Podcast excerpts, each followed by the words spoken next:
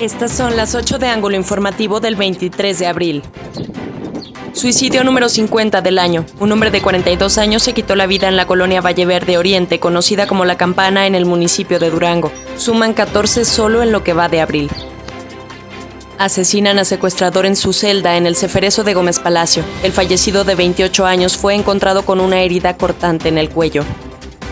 Se atienden en promedio ocho casos al mes de maltrato infantil, informó Viviana Emanuel Soto, coordinadora de la Unidad de Atención a la Violencia Familiar y de Género de la Dirección Municipal de Seguridad Pública.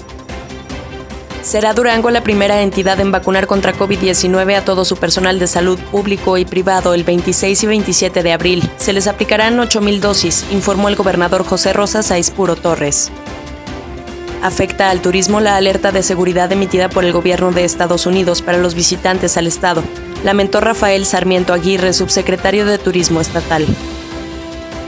Ante ello, externó Antonio Bracho, director municipal de Seguridad Pública, que la alerta del país vecino solo afecta a las zonas colindantes con los estados que integran el Triángulo Dorado. La ciudad capital es segura aprobó la Cámara de Diputados en lo general y particular la minuta de la Ley Orgánica del Poder Judicial con 262 votos a favor, 7 abstenciones y 182 en contra. Se ampliará el cargo del presidente de la Suprema Corte de la Nación, Arturo Saldívar, dos años. Y bueno, más que nada recibiendo precisamente las necesidades de la gente.